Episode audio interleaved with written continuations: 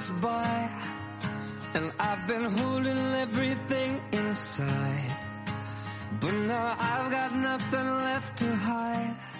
嗨，大家好，欢迎来到了今天的减肥不是事儿。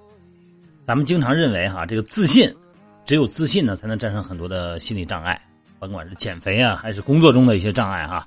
啊，自信是非常好的品质啊，是咱们成功的基石。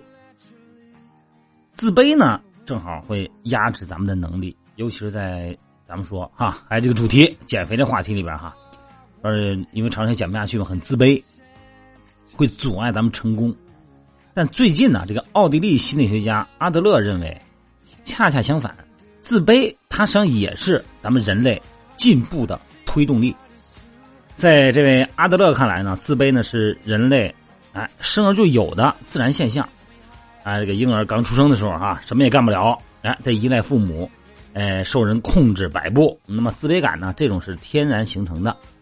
那么即便呢，咱们长大以后呢，它在咱们身上依然隐藏，一旦呢被外界刺激到，就会自己溜达出来了。其实什么自卑感并不是什么坏事啊，呃，正确利用自卑情绪，不但不会摧毁咱们，而且还能让咱们奋发图强。比方说几个。大人物啊，咱们说这个哲学家尼采，哎，他因为这个身体的弱啊，参不了军，感到很自卑。男儿当自强嘛，哎，这但是呢，这个参不了军呢，他就感觉在同类里边呢，同群里边呢，就有点自卑感。但这种自卑就促进了他在哲学方面寻找成就。啊，找这方面我不成，我在其他层面我找成就感。那么最终呢，成为了哲学大家。俞敏洪咱们都知道哈，哎，他实际上口才差，特别自卑，大学里头呢都没法追女生，那是口才太差这，哎，但是他把自卑化作动力，成为了咱们全中国最会演讲的英语老师。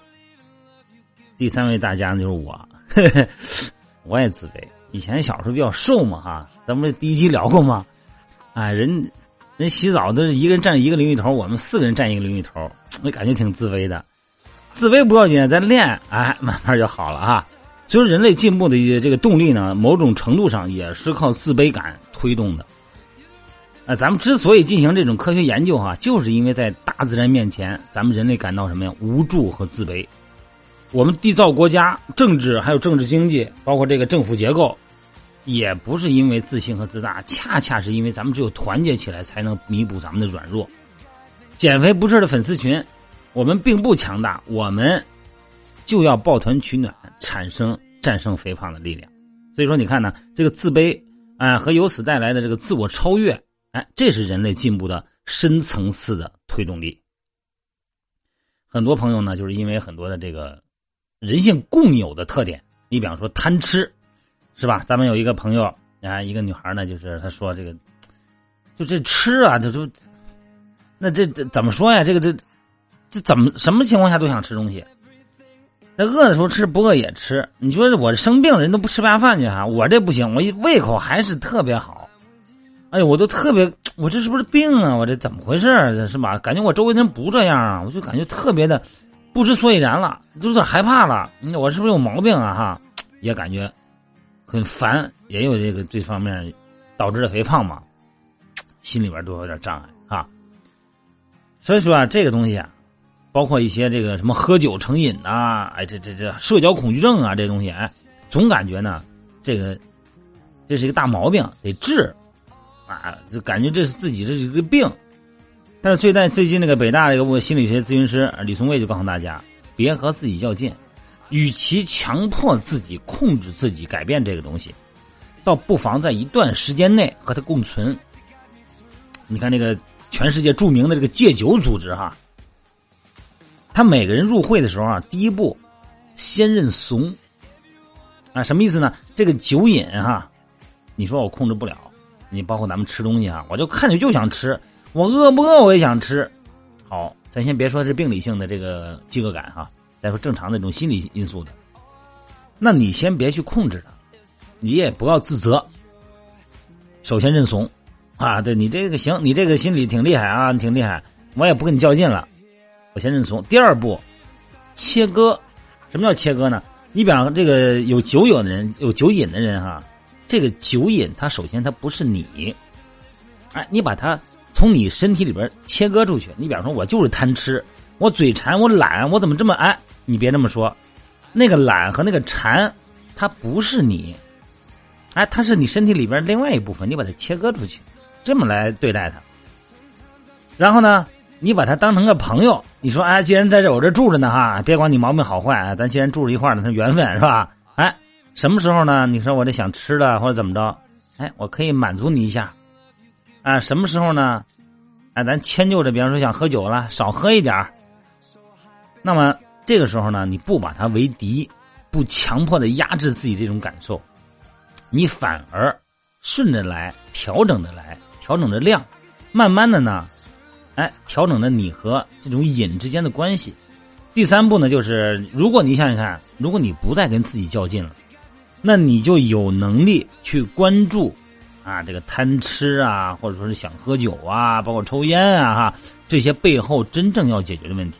比方说，我为什么老想吃东西啊？我为什么要缓解这个压力啊？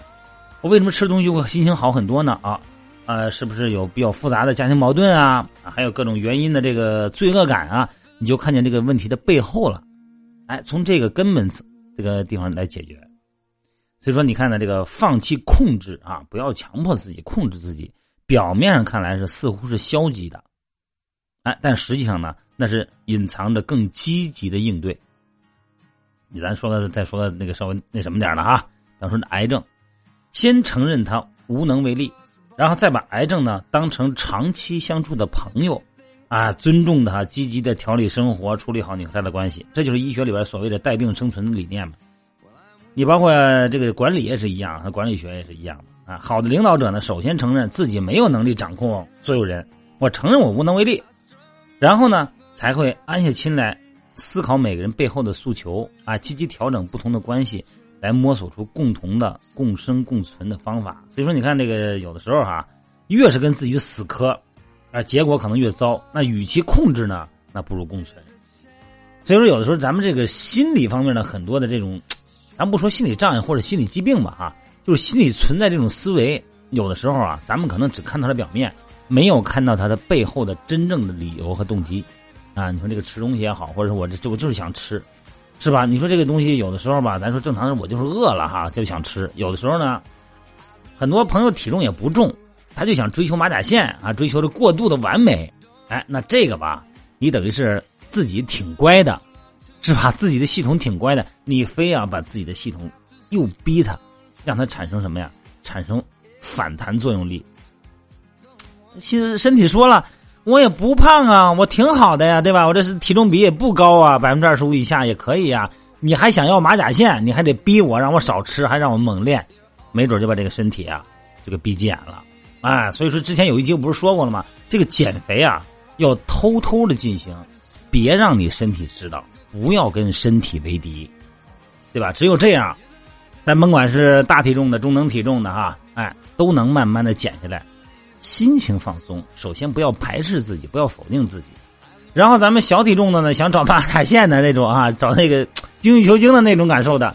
那个呀，那你得慢慢来。那个你真是不能让身体知道了，身体要知道了，你要这么逼他，他非给你翻脸不可。反正这个不太容易，慢慢来啊。好了，今天就聊到这儿，各位啊，拜拜。